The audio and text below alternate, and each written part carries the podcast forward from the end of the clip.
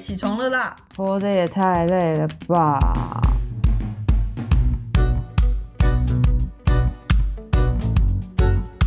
欢迎收听《小岛生存指南》。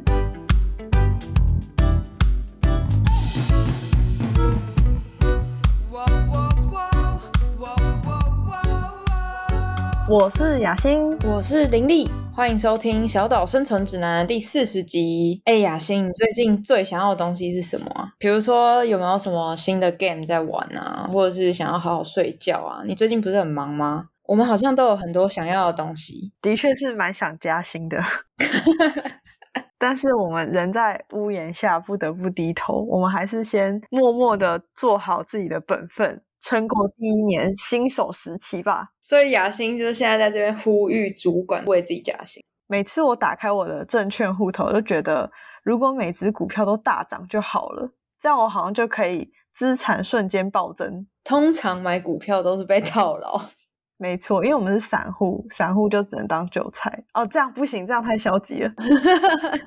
可是，对啊，我们就是第一波会被牺牲掉的那些人。那林丽嘞，你最近最想要的东西是什么呢？我最近最想要的东西就是我生活的平静。怎么说？你最近生活没有平静是吗？我觉得，因为现在也处在一个等待放榜的时期嘛，有时候对于自己未来的工作状态也会有一些焦虑跟。不安吧，所以有的时候在家里刚睡醒的时候，就会幻想一下，想说啊，如果老天爷可以每个月就只要给我基本薪资两万六，我就不用烦恼以后自己真的开始跑行动心理师之后会不会把自己饿死。而且我觉得要求基本薪资应该不过分吧？的确是一个很微小的愿望。但是你就是想要当行动心理师，你就是要做好没有基本薪资的心理准备，对吧？没错啊，但是有的时候你知道理智上还是会跟自己说啊，林丽啊，你一定要做这么让人不安的决定吗？这样，你就是喜欢冒险的一个人吧？而且你是不是想要把自己逼到一个极限，是某种工作狂的行为表征？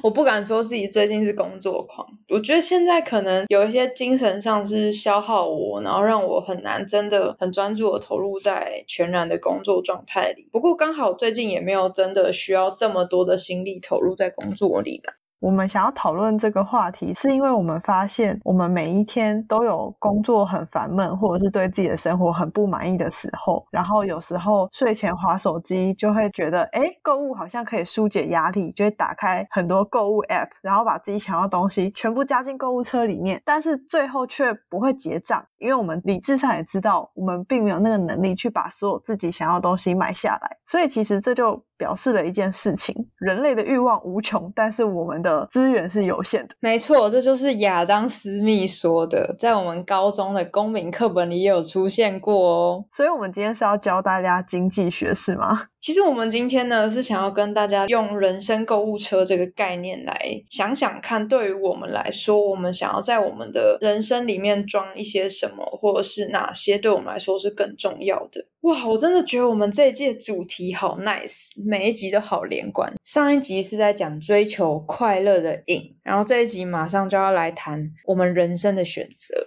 我想要先问你，人生购物车这个概念是心理学上本来就有的吗？还是林立突发奇想想到的？这个是我突发奇想的一个概念啦，因为我那个时候在虾皮的购物车里面装了很多东西。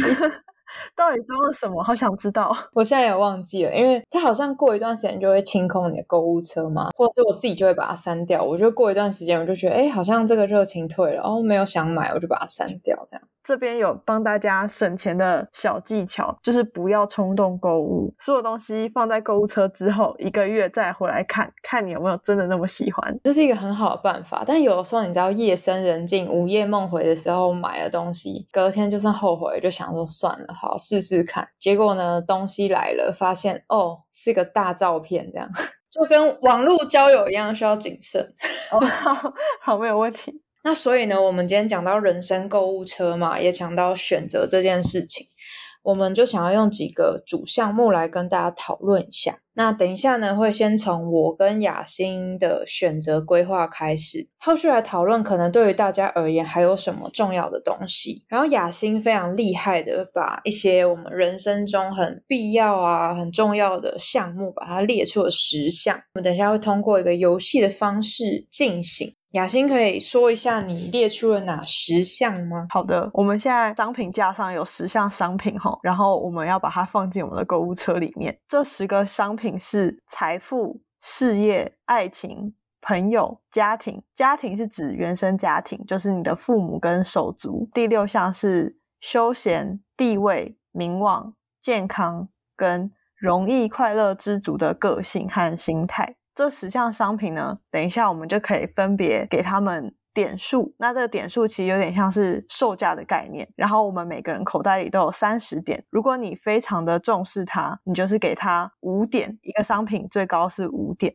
那如果你最不重视它，你就是给它一点。这就会构成你整个人生你拥有的东西。比如说，如果你财富是给五点，就表示你会变成一个世界上超级有钱的人。可是因为你已经花了五点在财富身上了，所以你可能在其他的项目里，你就会。没有那么多点数可以去支付哦，有点像是玩游戏嘛，就是我们在创建角色的时候，好像可以选他那个出生的时候的一些能力的那个比例是吗？比如说我的力量是很高，那可能我的智力就很低之类的。对，没错。哦，所以三点的话，大概会是在 PR 五十左右。我的设计是，如果你给他一点的话。就表示你是世界人均的百分之二十，就是 PR 二十以下。那如果是三点的话，就大概在四十一到六十这个区间。那如果是给五点的话，就是赢过世界上超过八成的人口。哦，那真的很多诶世界上八成的人口。所以玲玲，你是怎么分配你的点数跟你的商品呢？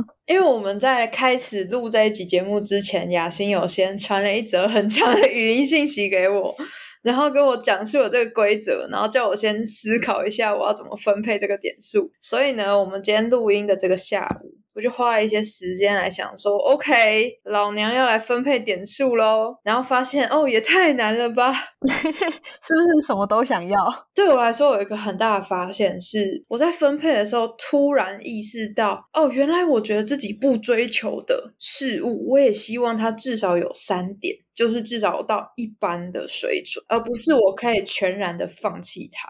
那我们从你比较不重视的开始好了。我比较不重视的就是地位、社经地位。但是我在想说，这个社经地位，因为会牵扯到经济地位，那是不是跟财富其实就有点重叠？如果说只是社会地位的话，对我来说就不是非常重要。可是如果你是有巨额的遗产可以继承的话，好像就没有差。你的财富还是可以很高，但是你的社经地位可以很低，只是大家都不知道你很有钱。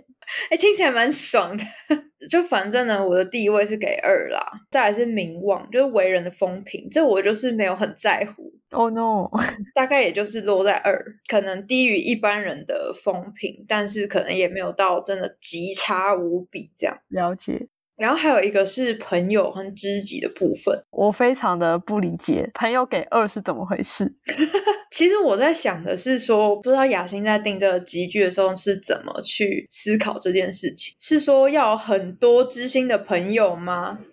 哦，是指就是知己在你生活中的一个比例，因为我朋友后面有挂号写知己，就是不是那种。泛泛之交，FB 上的点友，是你真正可以掏心掏肺，然后可以把自己的生命托付给他那一种。哦，那我就是觉得生命中有一两个这样的朋友就够了，所以我就给他选了二。我不需要有太多，就是知己这样。OK，我就把这三项的分数分配到了另外的三个。一个是事业，就是我有发现到，其实自己对于工作、对于专业是有很高的期待的，所以我当然会希望我的事业跟工作是高于一般的水准跟程度。然后再来是爱情跟伴侣之间的相处，因为我就会想到雅欣之前讲说，会希望自己可以跟自己的伴侣是。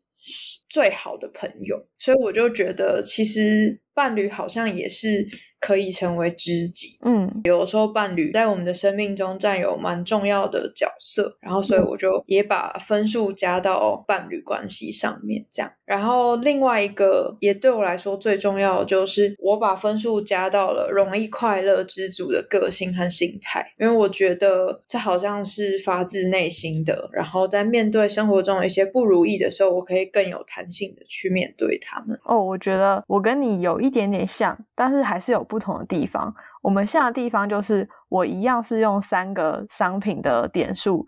去放在其他商品上，那其他的项目就是觉得持平就好，比如说像家庭、休闲和名望这些，我就觉得。我们可以是平均值就好了。我比较不在乎的事项是事业跟地位，还有爱情。我觉得这跟我现在的状态很有关系。我自己是一个胸无大志的人，我可以当一个普通的商店店员就好了。所以工作专业或者是社经地位对我来说就还好。爱情的话，因为现在是单身，所以我现在对爱情也觉得没有什么好想象的。我就是把这三项的点数放到朋友跟健康，还有快乐知足的个性，对我来说。好像一个人过好自己的生活是最重要的，所以我会觉得健康跟快乐之足应该要放在最前面的位置。然后朋友的话，就是纯粹因为我现在在跟林丽录音，必须要把朋友放在前三名。那如果没有考虑到跟我录音呢？那可能爱情就会放在优先的位置。原来是这样，我觉得这个游戏会让每个人很清楚的知道自己现在的状态。因为如果今天是让一个老人家来测这样子的题目，他一定会把健康。拉拉到五，然后他可能会把朋友拉到一。因为他可能就觉得说，活到现在，我最重要就是健康啊，嗯，或者是爱情拉到一啊，对，没错，就跟自己的那个身心状况非常有关系。不过你会选择健康到四，还让我蛮惊讶，对不对？因为其实我自己在做这个分配的时候，我也有想过，是不是要让自己的身体状况更好一点？因为好像只有身体状况好，我才有机会去达成一些其他的项目。嗯，但后来还是觉得就持平就好了，反正也没有太差。其实持平应该。就像我们两个目前的状态啦，也不是说很傲人的身材，或者是去那个健康检查数字都非常漂亮，但是可能就是不会被医生警告要回诊的那个情况。就是还是医生会跟我们说，现在还年轻，但是还是要少熬夜啊。对对对对对，没错，我们现在的状况就是这个样子。哎，不过我会好奇的是，说像在这些分配里面，那个时候雅欣的设定是指一出生吗？我那时候是觉得一出生。但是我觉得我们分配的时候就会受我们现在的状况影响，因为比如说，如果今天他是一个对自己的原生家庭状况很不满意的人，他可能就会希望他下一辈子出生的时候家庭是比较好的。所以其实你是借由这个分配去看清楚自己现在缺乏是什么哦。所以看起来我们都缺乏容易快乐跟知足的性格跟心态吗？我们就是因为太容易快乐跟知足了，所以我们才觉得这是好东西哦。好会转哦！但是我在设计这个游戏的时候，我有看到一篇文章。这篇文章它其实是揭录一本书里面，那本书叫做《厕所里的哲学课》，我觉得还蛮不错的。有机会我会想要去读它。然后它里面就是把出生前的 shopping 变成一个生命超市，你的灵魂会决定你下辈子拥有什么东西。我想要先跟大家分享里面的内容。他是说。一个灵魂，他到了一间超大的超市里面，然后看到大家都在。往自己的购物车里面堆东西，然后他就说：“不好意思，我现在在干嘛？”其他人就告诉他说：“你可以在这里找到下辈子想要拥有的任何东西，不过你推去结账之后，你就不能再更改了哦，你就开始购物了。一开始呢，你先拿了长寿，这是你想要的，然后另外还拿了一个条件是平均身高以上，然后又拿了两房公寓，最后呢，你在人生伴侣的货架前面选择了伴侣三千二。后来你又发现，哎。”这间超市它还有二楼诶，你在二楼的时候，你可以找到博士或者是伴侣四千豪华版，那你就觉得好像很棒诶。那我当然是要换成伴侣四千啊。所以听起来伴侣四千是有六块肌是吗？没错，可能是这富豪的儿子之类的，或是一个王子。最后呢，你都已经堆满了自己的购物车，你心满意足的想要去结账之后，有一个广播突然响起，告诉大家说三楼也开放喽。然后就想说，哇，二楼东西已经这么好了，你去三楼的时候是不是可以得到更好的东西呢？然后你就发现，我现在购物车上的这些东西可能还不够，于是你就决定搭乘前往三楼的电梯。结果抵达时候，你吓了一跳，因为四周是一片漆黑的，就有另外一个广播的。声音宣布说：“欢迎来到三楼，这楼的存在只是为了证明人是永远不会满足的，您将重生为金龟子。”所以他这篇文章其实就是在告诉你说：“哎。”当你完全没有任何预算的时候，其实你就是会觉得我什么都想要，但是人生是不可能什么都要的，酷吧？我只是在想说，对我来说，比如说，我觉得两房公寓就够啦，我可能也不会想要博士啊，可是我可能会想要可以跟我有更深度精神交流的伴侣啊。哦，其实我觉得这篇故事传达了一个观点，就是人类永远不会满足自己所拥有的。文章里面还有讲到另外一件事情，是他认为。如果你是一个聪明的人的话，你就连二楼都不会上去，你只会留在一楼。你是怎么看这句话的？其实这句话让我思考了超久。我觉得这件事情就是看大家怎么定义够不够这件事。怎么说呢？如果是我们两个的状态，我认为可能我们连二楼都不会上去，没错，我们就觉得一楼东西已经够好了。所以这就回到我刚刚设定的，为什么我会在第十项商品设定一层容易快乐知足的心态？如果我们有了这个心态的话，其实我们就不会选择去二楼，因为我们在一楼就已经购物完成，觉得可以结账了。但是对很多人来说，他可能会希望自己的下一辈子过得非常非常非常的好，好到他要在各方面都达成令人称羡的成就。他可能就会想要去二楼，甚至是三楼。他一定会觉得，反正看一看到底有什么更好的东西嘛。可是当你想要之后，你就会不计一切代价。把它放到你的购物车上，甚至不去算它总共会花费你多少成本。那我觉得这就是比较可怕的事情。我在思考我会不会上二楼，我觉得我会。我可能在一楼的时候，我根本也不会装东西，我就是走一下看一下，然后哎有二楼我就上去看，然后有三楼我可能也会上去看。我如果上三楼，他跟我说你就是因为觉得不满足，然后你才来三楼，你要变成金龟子之类的，我就会觉得哈。我只想要逛一逛街啊！我想要 window shopping 一下，不行吗？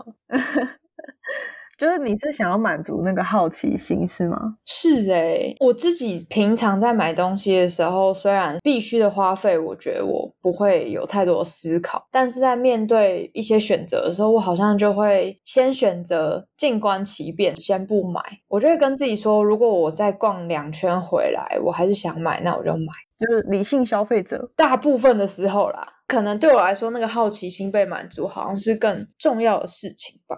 其实我觉得他这个故事设定有一个没有设定好的地方，就是他没有去设定。成本或者是你要付出的代价，这很像另外一个故事，是说有一个人告诉你，你穿过这片森林的时候，你可以去捡一颗你认为最漂亮的鹅卵石，但你只能捡一次，你就会一直走，一直走，一直想说，我可不可以遇到更漂亮的？然后等到你穿过森林之后，你发现，哎，你还没有捡。它其实也是从另外一个角度去讲，人的欲望是无穷的哦，因为很难下手，是吗？对，因为你只能放进去，你就不能再拿出来了。我总是期待可以有更好的鹅卵石。我觉得这边好像就可以再连接到刚刚雅欣在讲那个厕所里的哲学课里面的一篇故事，后面有讲到说关于幸福感的实验。在一九七八年的时候呢，西北大学他们有做了一个研究，他们是针对两群人。去做一些访问，然后还有评分，也就是凭他们生活中的快乐的感觉跟幸福的感觉。然后他们找的这两群人呢，很特别，一群是有中过乐透的人，一群是因为意外截肢或者是瘫痪的人。很极端哦，然后我对这个实验之所以非常有印象，是因为它的结果是违反我们的直觉的。那我觉得连接到就是我们好像都在等待一个更好的东西，或是我们都在寻求不断的满足，然后好像也跟上一集追求快乐的瘾有一些关联在里面。我们可能会觉得说，在这个实验里面，好像中了乐透的人，他的生活会更快乐。可能因为意外受到打击的人，他们会很难再次的快乐起来。我会觉得中乐透的人跟常人的快乐指数比起来，应该是差不多的。因为我相信中乐透除了当下那个非常开心的瞬间之外，你之后就要缴很高额的税，所以我不觉得中乐透人在。中乐透之后，比如说一年后，可以跟常人比起来有更快乐一些。我相信，就是遇到意外的人，因为他可能终身的都会有一些不方便，或是他可能会觉得很愧对自己的家人等等，所以我我相信遇到意外的人，可能他们难过的时间会比较多。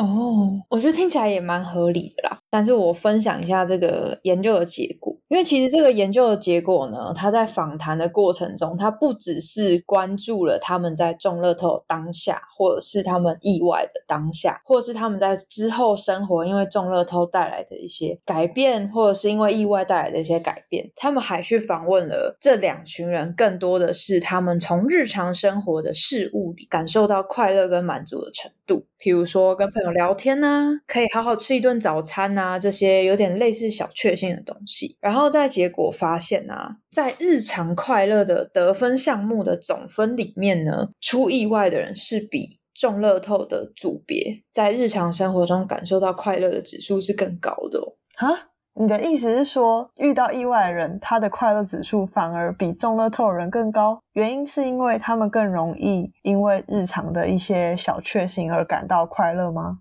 哎，我觉得你这样说好像也没错。他们后来去评分是发现，虽然在事件当下的那个快乐评分是有很大的差距的，也就是说，中乐透组感觉到了极度的开心，发生意外的组别感受到了极度的沮丧。哦，可是这两组他们会慢慢的回到我们一般人的那些情绪的基准值。可能在过了半年或是一年之后，甚至是中乐透的人，他们可能因为体验过极度的快乐感觉，而导致他们的整体基准值是上升的。也就是说，当我们最快乐的状态是五分好了，最不快乐的状态是一分，基准值是三分。那对于中乐透的人来说，他们原本的基准值是三分，但因为中了乐透，所以他们可能来到五分。再回到基准值的时候，他们的基准值悄悄的拉高了，假设到三点五分。OK，那就表示说，原本可以让他们得到一些些快乐的事物，比如说可以达到三点二分的快乐事物。当这个基准值拉高的时候呢，对于现在的他而言，这个快乐已经没有任何的作用。如果你今天中了乐透，那你已经得到一笔巨额的财富。那当你的老板说每个月帮你加薪五千块，你原本应该是要非常开心，但是因为你已经有了一笔乐透得到的财富，所以每个月加薪五千块对你来说就没有那么快乐了。就有一种，呃老娘才不屑这些钱，老娘现在要辞职。结果辞职又让快乐指数变成五分吗？可是我就在想说，其实这样长久下来，有的时候一下子中到太多钱啊，要守住这笔财富也是一个挑战欸诶、因为就会有亲戚来借钱啊，或者是自己会觉得哦，我应该可以投资吧，然后就 反而把钱赔光之类的。然后回到这个研究啊，我觉得得分本身其实并不是非常的重要，而是说这个研究体现了一件事情：我们人其实非常不善于去预测什么会让我们感觉到真的快乐。哦，在心理学上有研究，就是我们通常会去高估我们的痛苦程度。我们可能会觉得，哦天哪，我今天没有考及格，我的人生就毁了之类的。但是我们往往会忽略掉很多，是我们在日常生活里面还有太多的事情带给我们快乐。所以，当我们只去单一的思考一件事件的时候，我们就会觉得自己万劫不复。比如说分手，嗯，这个人离开我的生命，我觉得我再也活不下去。后来发现，哎，自己活得蛮好。其实我觉得这个研究好像提醒了我们一件事情，就是拥有本身呢，不见得能够带给我们非常大的快乐，可是，在追求这个成就的过程中，也许反而能够给我们一些开心或者是兴奋的感觉。比如说，你每一期都去买乐透，你每一期都没有中，可是你每一期还是心怀着希望。所以，就回到我们刚刚的游戏，就算我们今天设定了自己的，比如说爱情是四好了，可是当你的爱情这个方面一直比常人标准来的更高的时候，当你遇到一点挫折，可能对常人来说这就是很平常会发生的事情，比如说吵架，你可能就会觉得，Oh no，我完美的爱情，我眼中最好的爱情，现在已经不再完美了，反而会放大那个痛苦。那这样子，我突然觉得好像每一项都是三，还不错。当我们每一个项目都是处在一个比较是平庸的状态的时候，其实我们就可以有获得了不错的生活，然后在这个生活里面再去找一些空间跟时间，然后去换取自己更理想的状态。因为如果说这个三分是我们一开始初始来到这个世界的设定的话，其实后续应该还是可以通过我们自己的一些努力。我们更清楚自己所期待的人生，然后去为这些分数做一些加分或减分吧。嗯，没错，感觉这一集真的是很适合放在我们这一季，有一种贯穿了前几集的感觉。对啊，而且虽然我们这一季聊的是欲望，但是其实我们每一集好像一直在跟大家讲要知足常乐。虽然说直接讲说要知足常乐是一件很像在说教的事情。可是，的确，当我们能够享受我们现在的状态，跟喜欢我们现在的生活，嗯，我觉得很多时候那个快乐就是从这边出现的。那在最后呢，我们依照惯例，还是要送给大家一个小岛生存指南。那想要请雅欣给虾皮购物车还有很多东西没有结账的人一个生存指南。欢迎去三楼看看哦，搞不好还有很多好东西在等着你，不要急着结账哦。好，希望大家去了三楼以后都不会变成金龟子哦。